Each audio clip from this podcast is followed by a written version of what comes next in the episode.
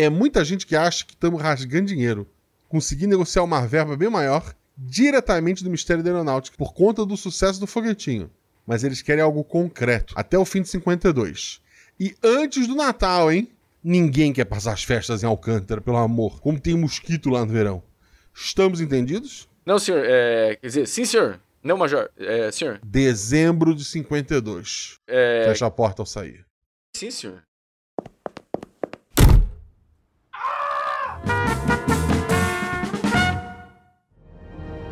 Cinco, quatro, três, dois, um. Eu já perdi um piloto. Vamos colocar essa merda no ar! Eu vou voar. Aborta a missão, aborta, aborta. Alcântara, temos um problema. O Brasil vai pro espaço. Ou será que não?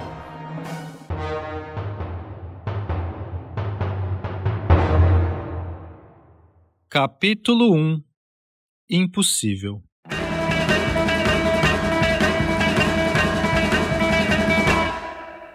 Dava dó de ver o Jaime correndo pelo corredor. Parecia o urso do pica-pau. Não sabia se ia ou se voltava, se pedia ajuda pro Zé, se encarava o Richard ou se largava tudo e ia vender miçangas na praia. Ele sabia que era impossível fazer aquele foguetão em um ano e meio. Só para desenvolver o motor capaz de erguer umas 20 toneladas, sim, ele calculou de cabeça o tamanho do foguete, já ia levar com sorte o prazo inteiro. Parou no seu quarto, respirou fundo, refletiu por um minuto e tomou a decisão mais sensata naquela ocasião. Mas como não encontrou nenhuma miçanga na sua gaveta, resolveu tomar a segunda decisão mais sensata naquela ocasião e se dirigiu para o escritório do Richard. O mais curioso é que o Richard, o engenheiro-chefe do programa, não ficou surpreso e, menos ainda, preocupado.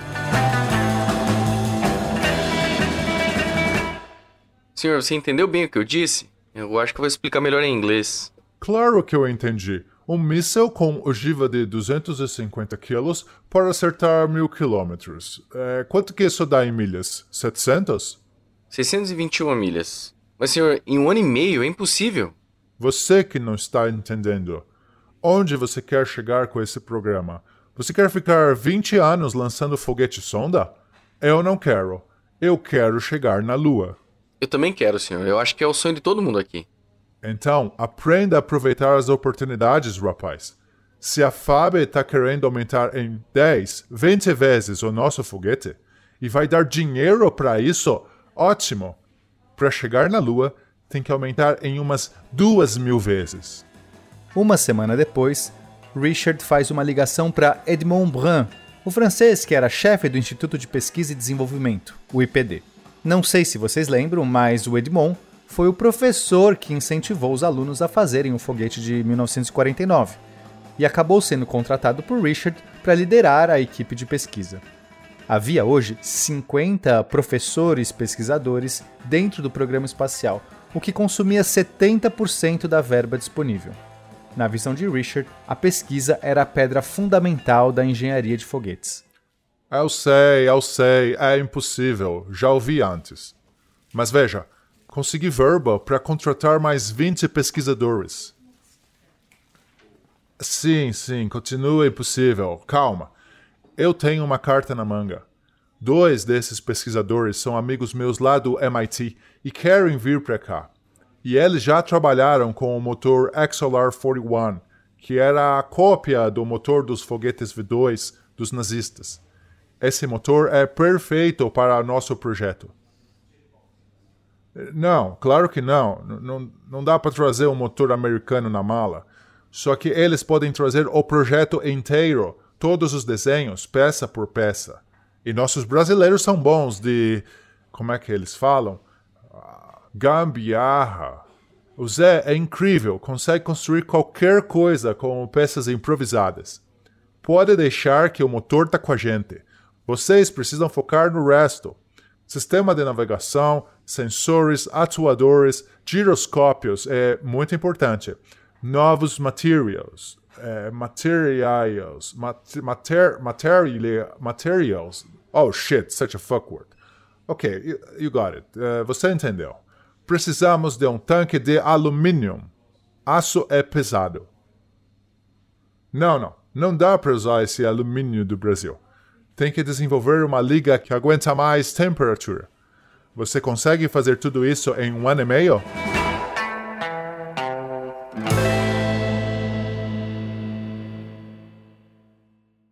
Capítulo 2 As abelhas.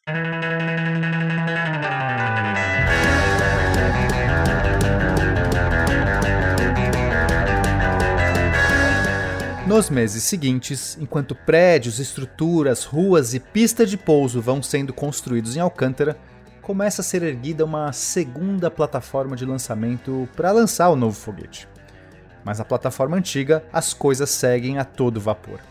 O programa Arapuá, do foguete Abelhinha de uma tonelada, ainda tem muito que render e com a técnica e ferramentas já desenvolvidas, agora a produção vai muito mais rápido. Quatro meses depois, o Arapuá 2 já está pronto para ser lançado.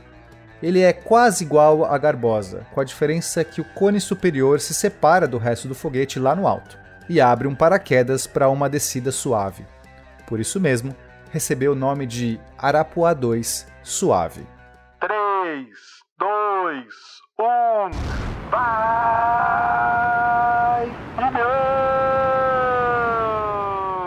Lançamento é perfeito, chegando a 156 km de altura, e o sistema de paraquedas funciona como esperado. Com a cápsula recuperada, os cientistas conseguem analisar os desgastes do material na decolagem e reentrada, além de avaliar os sistemas que foram expostos ao vácuo e à radiação.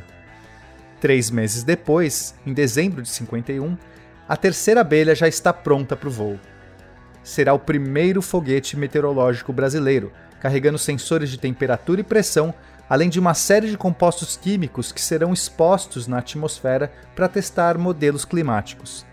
Na correria, porém, o Jaime acabou esquecendo de registrar os dados da missão com antecedência. Tem toda uma burocracia enorme para fazer e lá estava ele junto com Zé, correndo desesperados para o Escritório de Normativas e Registros Orbitais, Sistemas e Controles, ou na sua forma reduzida, Enrosco.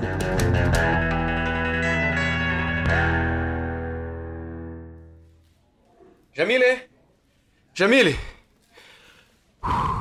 Tá aqui.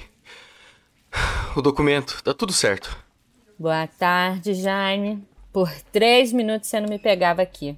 Deixa eu ver. Perfil de voo, área de isolamento, instrumento de operação. E. Uh -uh. Ah, tá faltando aqui, ó. O quê? Como assim? Não, não é possível. O nome da missão, nome do foguete. Ai, carai. Sei lá. Ajuda, Zé. Dois minutos. Ah, sei lá, porra. Põe qualquer coisa aí. Não, não pode ser qualquer coisa. Os nomes são importantes. O primeiro era Garbosa. Depois foi o Suave, por causa do paraquedas. Esse aqui é um foguete meteorológico. Ai, caramba, ajuda, Zé. Tá, tô pensando, vai. É, que tal o medidor atmosférico? Não, não, muito ruim. Um minuto. Poxa, Jamile, não rola segurando nem um pouquinho. Ah, ah. Meu ônibus passa às 6h15 em ponto e eu não vou perder o forró de hoje. É, sensor meteoro... É, meteorólico, meteorótico... Ai, caralho, ajuda, Zé. Ó, 10 segundos, tô fechando. Zé! Ô, Jamile, escreve aí. Farofa. Farofa? Ah, é o nome da minha gata.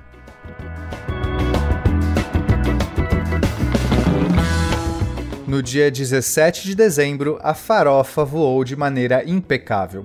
Com suas medições, o Brasil conseguiu criar um perfil de temperatura e densidade atmosférico muito mais amplo do que havia antes.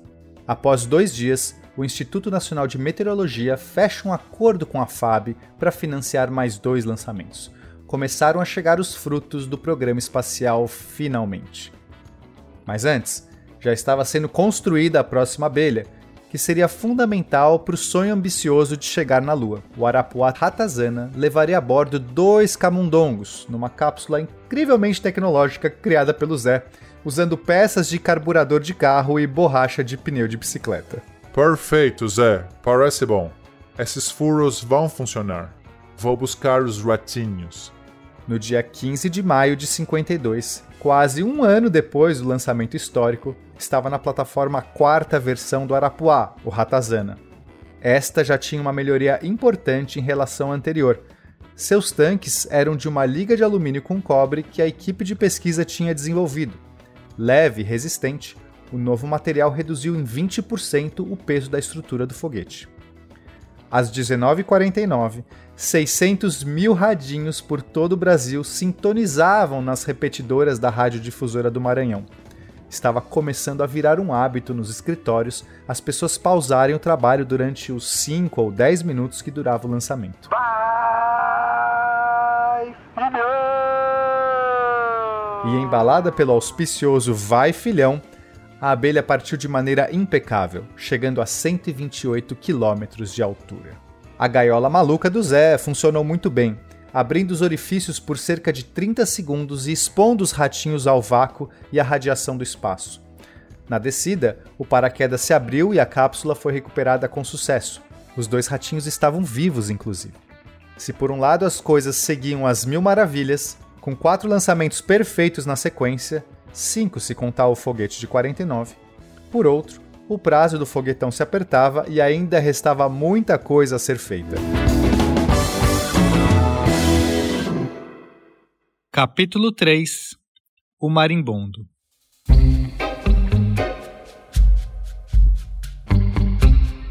Com a nova verba do Ministério da Aeronáutica, foi possível dobrar o núcleo de pesquisa do IPD. Em dezembro de 51, somavam-se 100 professores, pesquisadores, técnicos e estagiários, todos comprometidos quase que em tempo integral ao programa espacial. E quando eu digo quase, é porque os professores paravam as pesquisas apenas para dar aula, o que também não deixa de ser uma transferência de conhecimento que reverteria no futuro para o próprio programa. Sobre o novo foguete, o comandante Lacerda tinha pedido um abelhão, e quando contaram para o Zé. Abelhão? Abelha grande pra mim é vespa ou marimbondo, pô. Tecnicamente, vespa e marimbondo são exatamente o mesmo bicho. E não, não são um tipo de abelha grande. Mas a gente perdoa o Zé. Ele gosta bastante de bicho, mas não é biólogo. Seja como for, o termo pegou e nascia assim o projeto Marimbondo, quer dizer, laurare, que é marimbondo em Carajá, seguindo a tradição de usar nomes indígenas um foguete de 19 toneladas, 15 metros de altura e com apenas um estágio, uma cópia aumentada dos mísseis V2 da Segunda Guerra.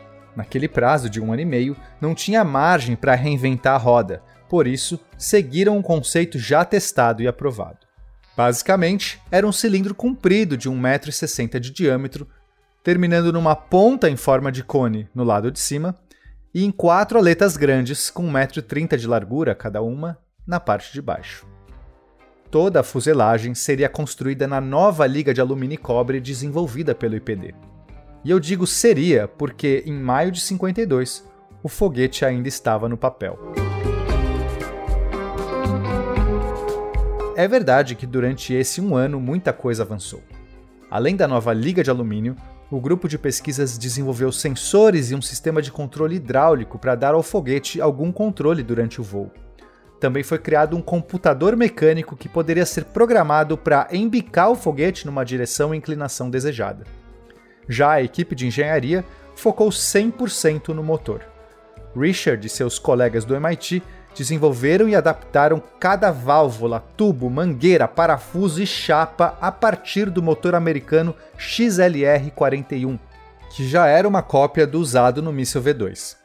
Esse era um motor de combustível líquido que usava uma bomba hidráulica muito poderosa para gerar a pressão necessária. O primeiro protótipo ficou pronto perto do Natal. Jaime, Zé e os demais alunos passaram as férias inteiras construindo e explodindo motores, mas a cada nova explosão a coisa ia melhorando. Ou o motor durava mais, ou a combustão era mais eficiente, ou a pressão ficava mais estável. Em janeiro, Richard contratou mais 30 engenheiros, entre alunos do ITA, engenheiros mecânicos e engenheiros hidráulicos.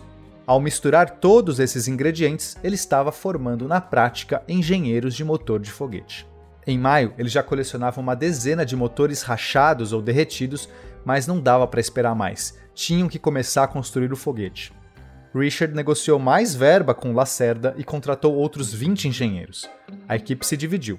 Metade continuaria a desenvolver o motor sob a supervisão de Jaime e Zé, e metade, sob a liderança de Richard, começaria a fazer os tanques, as aletas, o sistema hidráulico, o sistema elétrico, ou seja, construir o foguete.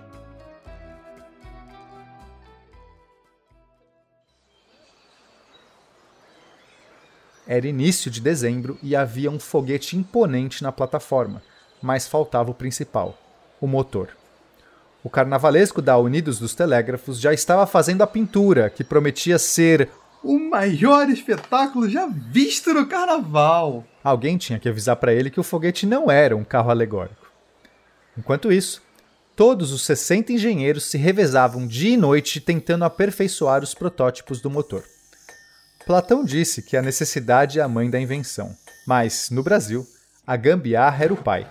E o Zé, esse era o pai da gambiarra. Se tinha alguém que podia fazer aquela turbobomba girar 4 mil rotações por minuto sem estourar, usando ferramentas improvisadas e peça de um Chevrolet, era o Zé.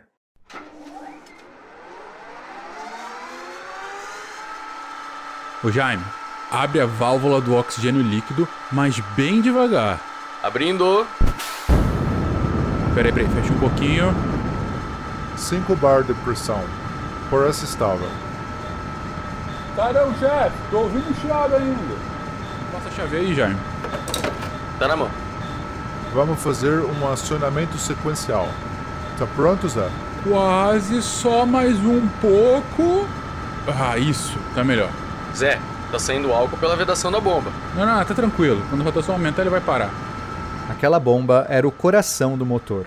Tinha que empurrar 71 kg de álcool e 103 kg de oxigênio líquido por segundo para que a combustão gerasse as 35 toneladas de impulso. Vou disparar o circuito. Atenção, go! Jaime, agora, acelera o peróxido. Mas o que será que fazia aquela bomba girar?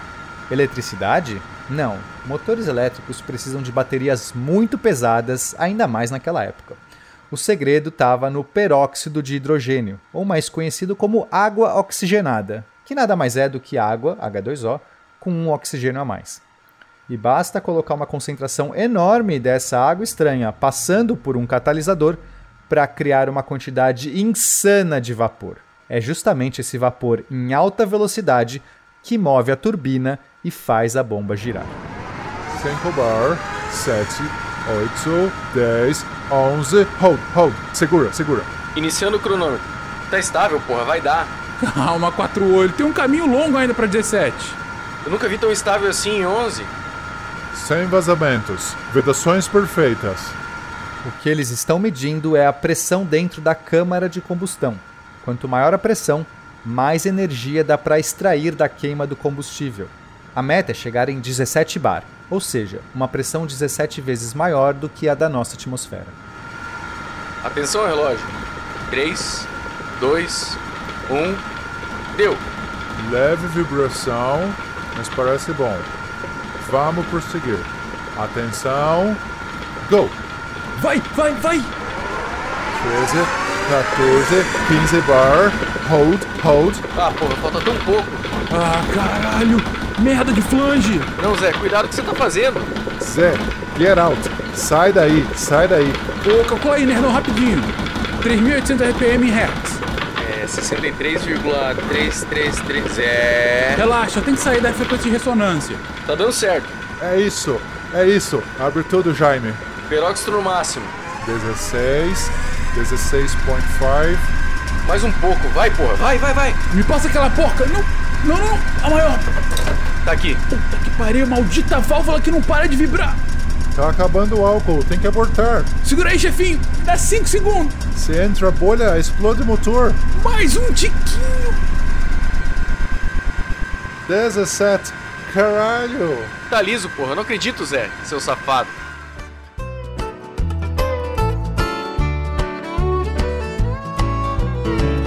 A base de Alcântara, nessa época, parecia uma gincana de escoteiros. Para começar, tinha um monte de barracas improvisadas, já que os edifícios e instalações para abrigar todo aquele monte de gente ainda estava sendo construído, bem como o galpão de integração, o centro de controle e a estação de rastreio. Fora isso, havia um monte de gente correndo de lá para cá o tempo todo, trazendo uma engrenagem que faltou, uma mangueira sobressalente, uma caixa de ferramentas ou uma borracha de vedação. Um grupo grande vinha trazendo o motor de 900 quilos do barracão até a plataforma. Era uma corrida contra o tempo. Faltavam 10 dias para o prazo final e eles precisavam instalar o motor, testar todos os sistemas e preparar tudo para o lançamento. Em algum momento, o comandante Lacerda começou até a acreditar que seria possível lançar o foguete ainda naquele ano e resolveu ligar para o alto comando. Brigadeiro Nero Moura? É Lacerda falando. É, é sobre isso mesmo que eu, que eu quero falar. Parece que o maribondo vai voar. Assim, pelo menos tem um foguete bonitão na plataforma. Tem motor? Não. Ainda não. Mas, mas já dá pra tirar uma foto. Aham. Meu ponto é: caso o foguete suba e, na hipótese dele realmente chegar a mil quilômetros de distância, a gente não tem como rastrear. A antena daqui não pega mais do que 500, 600 quilômetros. Aham. Pe- Mas eu já pensei numa solução. E se a gente lançar o foguete para o leste? Mil quilômetros vai dar no mar, perto do Rio Grande do Norte. Tem uma área lá que é da União e, e não está sendo usada para nada. A gente podia colocar umas antenas lá e o mais legal, o lugar se chama Barreira do Inferno. Olha só que, que nome imponente. Tá meio apertado, eu sei. Mas se a Força Aérea liberar o C-47, a gente consegue levar todo o equipamento para lá e deixar operacional até a data do voo. De repente a gente até monta uma base de rastreio permanente para os próximos lançamentos. Sim, sim, eu sei. Primeiro foguete tem que funcionar. Ele, ele vai funcionar. Confia. Não, comandante, não garanto nada. Eu não confiaria se fosse você. Mas você prometeu! Prometi que o foguete estaria pronto até o Natal. E ele está. Que vai funcionar? Ah, é bem diferente. Escuta aqui, seu ensaboado. Eu tô colocando todas as minhas fichas em você, Richard. Vo- Você não faz ideia como esse programa tá incomodando muita gente da FAB. Agora que os brasileiros estão ouvindo os lançamentos, tem muito brigadeiro com ciúmes. Eu até ia recomendar dar um banho de sal grosso no maribondo, porque eu tenho certeza que saiu olho gordo. Sal grosso? O que é olho gordo? Nada, nada, esquece. Só garante que esse foguete vai funcionar, tá bom? Não, não garanto nada. No dia 17 de dezembro, a tensão era insustentável. Lacerda fumava charuto como se fosse cigarro. Edmond estava com o rosto enfiado nas mãos, enquanto Silvia e Wanda, duas cientistas do grupo de pesquisa, se abraçavam para não cair. Zé enrolava tanto seu bigode que já estava aparecendo dali. Até mesmo a Jamile, que nem ligava para aquilo tudo, segurava firme o crucifixo no pescoço. Jaime, por sua vez, estava repassando pela milésima vez o procedimento de lançamento, para garantir que, na milésima primeira, não apareceria alguma coisa errada. Somente Richard parecia tranquilo. Ele segurava um sorriso simpático, com as mãos nos bolsos do jaleco, enquanto observava aquele foguetão na plataforma. O Laurari estava resplandecente naquele sol forte de dezembro. Seu corpo branco era delineado por duas faixas verticais azuis que se bifurcavam perto da base, formando uma saia dourada, de onde se projetavam quatro aletas azuis com bordas também douradas. Na parte de cima, um anel azul marcava o início do cone, formado por dois triângulos brancos e dois azuis, nos quais reluzia imponente a águia amarela da FAB. A parte mais alta era uma ogiva dourada com o número 1 estampado, para não deixar dúvidas de que se tratava do primeiro marimbondo. E como não poderia faltar, no corpo do foguete bem grande, escrito na vertical, estava o Vai Filhão, com a bandeira do Brasil separando o Vai do Filhão. Difícil saber se aquele seria o maior espetáculo já visto no carnaval.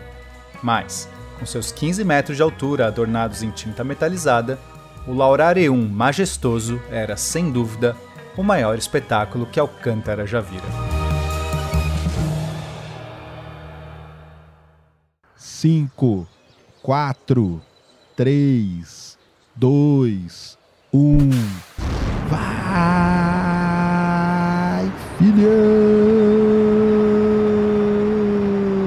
Funcionou! Funcionou, Zé! Porra! É, caralho! Puta que pariu, Jaime, seu nerd gostoso da porra! Deu, deu certo? Tá voando? Aí, comandante, abre o olho. Tava longe já. Que momento incrível! Que voo lindo! O majestoso está fazendo um arco para leste, voando por cima da costa brasileira. E atenção, vai chegar no espaço, chegou no espaço, acaba de ultrapassar a barreira dos 100 quilômetros e continua firme e forte.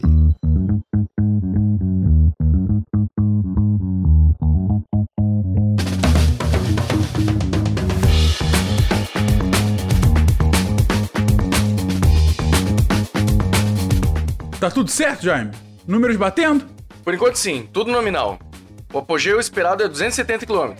Galera, eu tô transmitindo aqui direto da sala de telemetria e vou dizer para vocês, os engenheiros estão todos aqui vibrando muito. Tudo isso é muito emocionante e muito contagiante. Mãe, te amo! Olha só, o engenheiro José Alves aqui mandando até beijo para a mãe. Vale tudo, é muita emoção. E atenção, o foguete está chegando na parte mais alta da trajetória. Será que vem recorde aí? Vamos ver. 269, 270, 271, 272, 273 quilômetros. É recorde brasileiro. Só lembrando para todos vocês que esse é um voo suborbital. Então, ele não vai entrar na órbita terrestre, ele volta para a Terra. O majestoso desfilava nos céus, acompanhado por mais de um milhão de radinhos, cada um falando para três, quatro, cinco pessoas.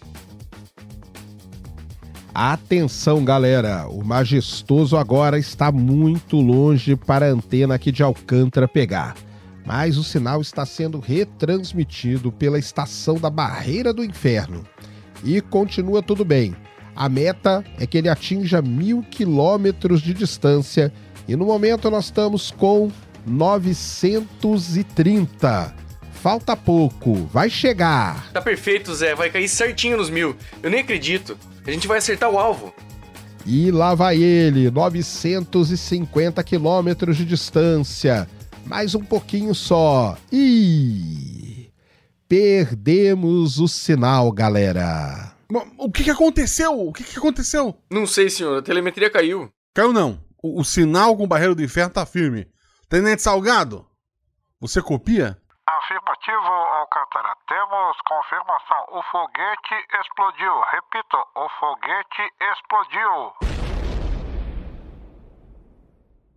Você ouviu o terceiro episódio de O Brasil vai para o Espaço, produzido pelo SciCast.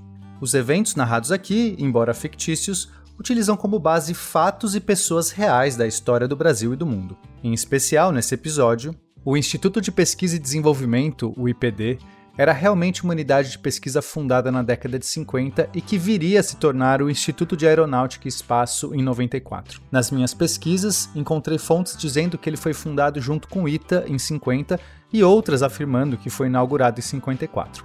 Para esse contrafactual, assumi que ele foi construído em 50 e sua implementação foi adiantada para 51 para suprir as demandas do programa espacial. O Instituto Nacional de Meteorologia é um órgão bastante antigo no Brasil, fundado em 1909 sob o nome de Diretoria de Meteorologia e Astronomia. Em 1951, seria plausível que fechasse uma parceria com a FAB para financiar foguetes de sondagem meteorológica. O motor XLR-41 foi uma cópia americana do motor de foguete V2 feita durante o projeto Navarro, em 1947. Foram feitas três cópias do XLR-41, mas nunca voaram, pois o programa acabou preferindo o XLR-43, que se baseou numa versão um pouco mais leve do motor do V2. Não seria difícil pensar que um projeto de um motor descontinuado de 47 pudesse estar acessível para pesquisadores do MIT em 1950. Quando eu estava escrevendo o roteiro, eu queria que o Zé usasse peças improvisadas de Fusca, mas eu descobri que o carro só começou a ser vendido aqui no Brasil em 1950 e só foi totalmente fabricado no Brasil em 59. Optei por um Chevrolet que já estava sendo importado há décadas. O centro de lançamento da Barreira do Inferno foi a primeira base de lançamento construída no Brasil, em 1965, próxima de Natal, no Rio Grande do Norte.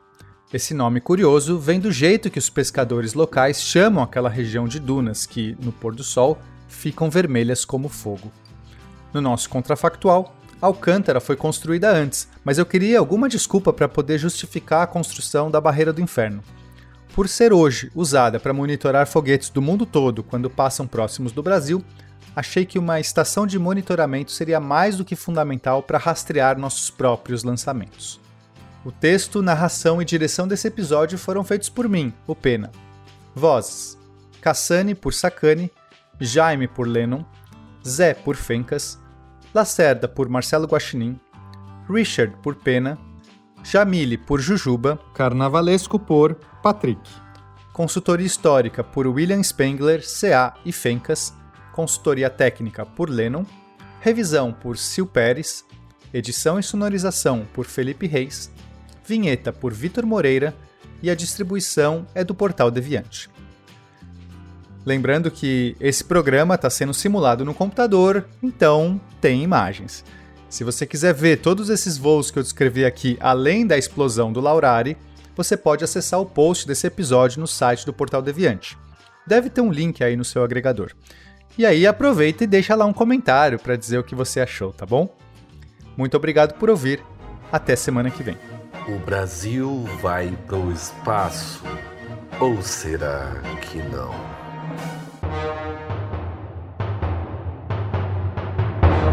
Ah, Alcântara, a gente tem um problema.